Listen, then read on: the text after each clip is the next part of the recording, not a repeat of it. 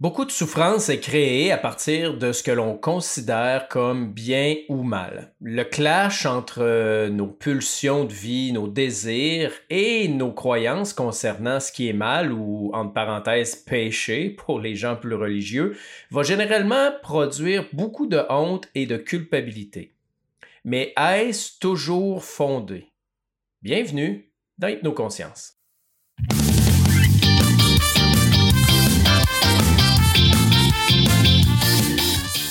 La majorité de nos croyances sur ce qui est mal nous vient d'un héritage générationnel lointain influencé par la religion, la culture de nos descendants, etc. Peut-être que ça vaudrait la peine de revoir tout ça, question d'éliminer un peu de culpabilité, de honte et pourquoi pas de rancune.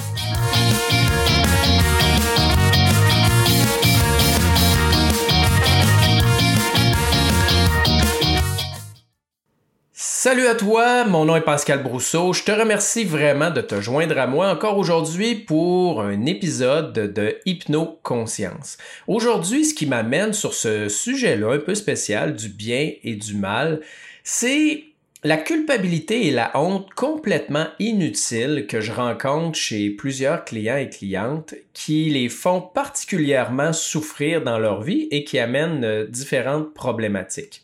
Je te donne un exemple. Un jour, j'ai une cliente qui vient me voir, euh, qui a différentes problématiques à travailler et elle vit beaucoup de honte. Et elle finit par m'avouer que sa honte vient du fait qu'elle se masturbe. Alors je lui dis OK, mais euh, quel est le problème? Ben elle dit voyons, se masturber, c'est pas normal, c'est mal. Et là je lui ai dit écoute, moi tu dis ça, et ça veut absolument rien dire pour moi dans mes croyances. Je vois pas d'anormalité dans ça. Au contraire, j'ai l'impression que c'est pas mal la majorité, hein, la norme qui le fait. Et je vois pas ce qui est mal dans ça. Et c'est là que j'ai réalisé que les origines euh, religieuses, les concepts de péché qui nous viennent vraiment de loin, hein, qui se sont transmis de génération en génération, nous affectent encore énormément, que ce soit consciemment ou inconsciemment. Et en même temps, en lisant, ou plutôt en relisant une partie du livre de Eckhart Tolle, Nouvelle Terre, je suis tombé sur un passage intéressant où euh, Eckhart dit que le mot péché, hein, comme on l'entend dans la religion euh, chrétienne, catholique ou même euh, juive, vient du mot grec qui dit manquer la cible. Alors j'ai fait mes recherches et effectivement, ça vient du mot grec euh, ama, amartanos, qui veut dire manquer le chemin ou manquer la marque. Alors j'ai poussé mes recherches un peu plus loin et euh, en hébreu, ça se dit ata, qui veut dire manquer la cible aussi. Et c'est seulement quand on arrive à la traduction en latin, peccatus, qui veut dire être fautif. Mais les autres définitions ne disent pas vraiment être fautif, ils disent juste c'est de manquer l'objectif. Alors ce qui est intéressant dans ça, c'est que le concept de péché ou le concept de bien ou mal n'est pas quelque chose d'absolu c'est toujours en relation avec un objectif. Et ça, c'est extrêmement intéressant. Parce que si ton objectif à toi, euh, je ne sais pas, c'est de courir un marathon, ben, ne pas t'entraîner, c'est mal. Mal manger, c'est mal. Alors on voit que le bien le mal est toujours en lien avec l'objectif à atteindre. Mais qu'est-ce qui fait qu'on a gardé encore tous ces concepts-là absolus de ce que, je sais pas moi, la Bible, le Coran, euh, la Torah dit que c'est mal ou que c'est bien. Est-ce qu'on s'est déjà questionné, mais quel était leur objectif à ces gens-là au départ pour faire que certaines choses soient péchées, pour faire que manger tel type de viande plutôt qu'un autre était mal? Euh, je veux dire, on peut aller loin. Euh, on peut lire dans l'Ancien Testament que de s'approcher d'une femme qui a ses menstruations, c'est mal parce que la femme est impure. Mais en fait, elle n'est pas du tout impure. Mais qu'est-ce qu'il y a derrière ça? L'objectif, si on regarde, il y a plusieurs milliers d'années de la religion juive, c'est quoi au juste? Si on regarde, Abraham s'était fait promettre par Dieu que sa descendance allait devenir euh, euh, plus populeuse ou euh, plus grande que les étoiles du ciel et le sable du désert. Alors, on peut voir en partant que toutes les lois qui ont été créées par rapport à, cette religion-là avaient comme objectif, parce qu'on parle d'objectif pour décider de ce qui est bien et ce qui est mal, avaient pour objectif la descendance. Alors, c'est pour ça qu'on voit des lois assez bizarres comme euh, tu t'approcheras pas d'une femme ou tu coucheras pas avec une femme euh, qui est dans ses règles, qui, saigne, qui est menstruée parce qu'elle est impure. En fait, elle n'est pas impure. Elle était juste pas fertile à, à ce moment-là. Et on voit des règlements encore là aussi aberrants que ben si euh, ton mari décède, ben tu vas épouser le frère de ton mari, puis euh, tu vas avoir des enfants avec lui au nom de ton mari décédé. Euh, c'était vraiment une espèce d'eugénisme, si on veut. il mélangeait pas les peuples, il essayait de garder une certaine pureté. Toutes les règles étaient faites en fonction d'avoir des enfants et de sécuriser la pérennité de ces enfants-là.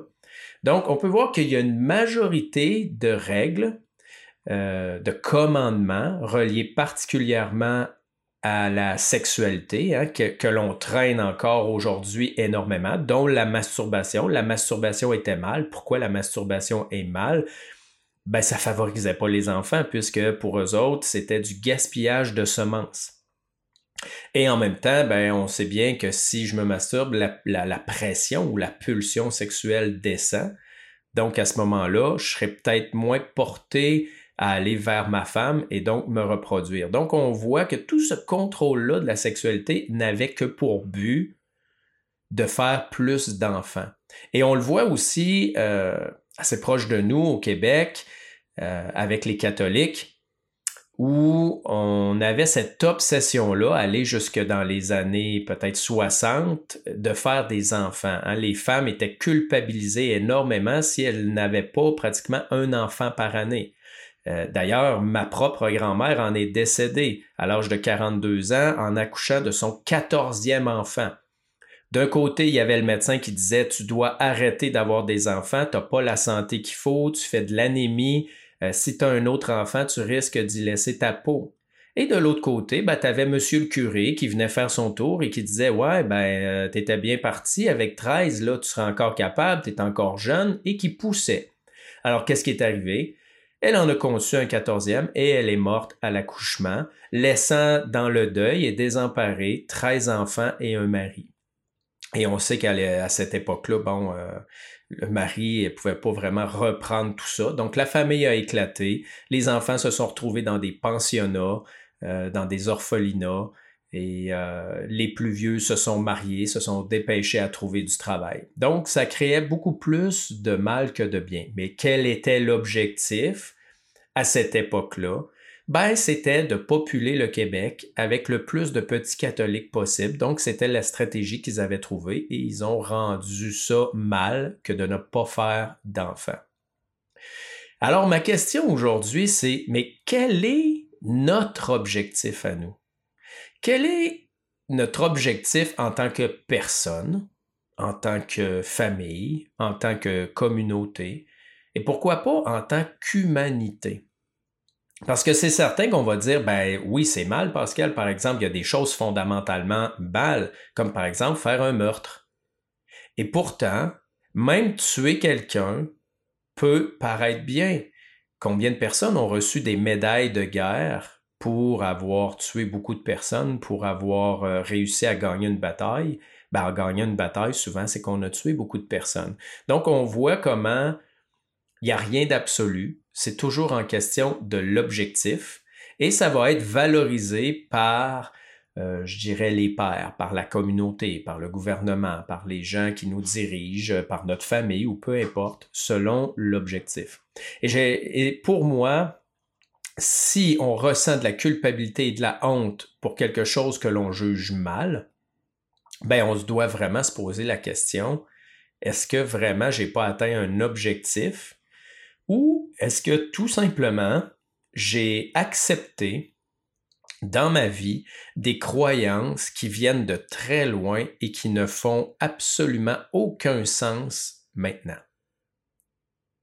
Et idéalement, je pense que l'on peut monter ces standards de bien et de mal en s'assurant que ça apporte du positif à tous les niveaux de dynamique que je vous ai nommés tantôt. C'est-à-dire, est-ce que c'est bon pour moi? Est-ce que c'est bon pour ma famille immédiate?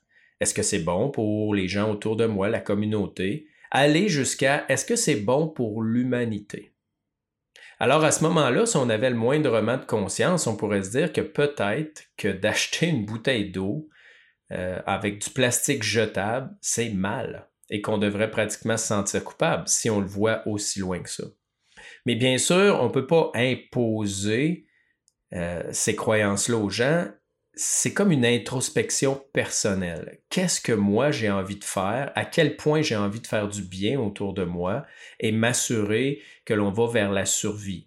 Parce que dans cette question-là, euh, je dirais au niveau de l'humanité, quel est l'objectif? Ben, l'objectif devrait être la survie et la diminution de la souffrance. Et lorsqu'on regarde un peu comment ça se passe présentement sur la table, ben on voit bien que je pense qu'on a manqué un petit peu le target, on a manqué un petit peu euh, euh, l'objectif. Et au contraire, les gens, pour nous faire atteindre leur propre objectif personnel, souvent caché, vont créer différents, euh, différents arguments pour nous faire croire que ce que l'on fait est mal, nous faire sentir coupable et éventuellement ben, nous manipuler euh, par ça. Alors la question que je vous pose aujourd'hui, demandez-vous, c'est quoi votre objectif? Quel est l'objectif absolu de votre vie qui pourrait amener du bien à vous-même, à votre famille, à votre communauté et éventuellement à l'humanité au grand complet? La formation que je donne, c'est la toile de l'inconscient, nous permet un petit peu de, voir un peu plus clair dans ça, dans nos objectifs et surtout d'intégrer euh, les émotions dissidentes par rapport à ces objectifs-là. C'est-à-dire que souvent, mentalement, on va savoir quelque chose, on va euh, de façon logique comprendre quelque chose et pourtant, euh, il y a quelque chose qui n'est pas en concordance à l'intérieur, il y a quelque chose qui ne marche pas au niveau de nos émotions. Et euh, cette façon de faire-là, cette méthode-là, permet de conscientiser les croyances inconscientes derrière nos émotions. D'ailleurs, je vous réfère à l'épisode 16 si vous voulez en savoir plus sur tisser la toile de l'inconscient, c'est quoi exactement? Parce que très souvent, ce que je réalise, c'est que on porte inconsciemment les croyances lointaines qui viennent de nos parents, nos grands-parents, arrière-grands-parents, qui ont été euh, en fait enseignées au niveau de la famille. Euh, dans un atelier que j'avais fait un jour, euh, j'amenais les gens à tout simplement observer leur corps, à ressentir ce qui émergeait et je leur posais des questions. Exemple, comment ma mère perçoit la sexualité? Comment ma mère perçoit les hommes? Comment mon père perçoit les femmes ou la sexualité? Et tout ça émergeait. Et ensuite, je leur disais, validez à l'intérieur de vous, est-ce que vous le portez ça ou vraiment dans vos émotions, ça dit non.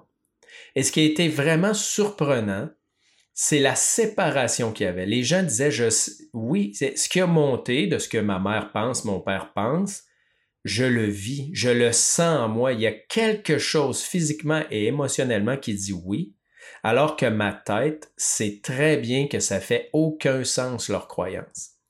Et dites-vous une chose, c'est pas ce que vous pensez logiquement qui va mener votre vie, mais c'est vraiment ce que vous ressentez, particulièrement inconsciemment, qui, vous, qui va vous amener à faire des choix.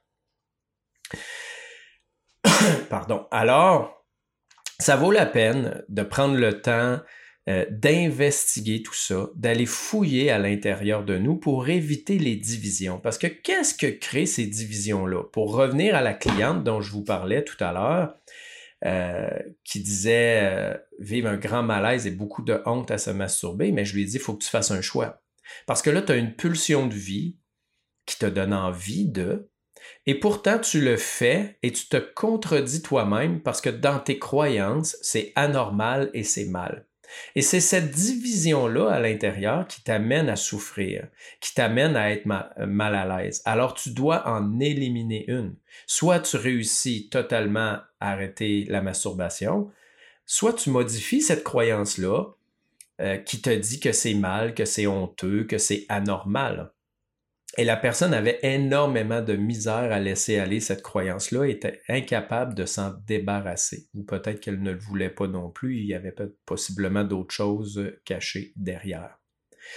Mais il y a une chose que je lui ai dit, tu n'arriveras probablement jamais à combattre et à résister à cette pulsion de vie-là qui est à l'intérieur de toi.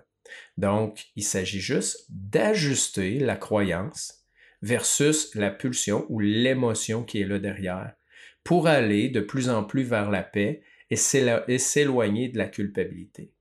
Parce que fondamentalement, quand même, l'homme peut être bon et si ça aurait fait vraiment, si ça avait fait vraiment du mal à quelqu'un, probablement que la personne aurait arrêté. Mais là, dans les faits, ça faisait du mal à absolument personne.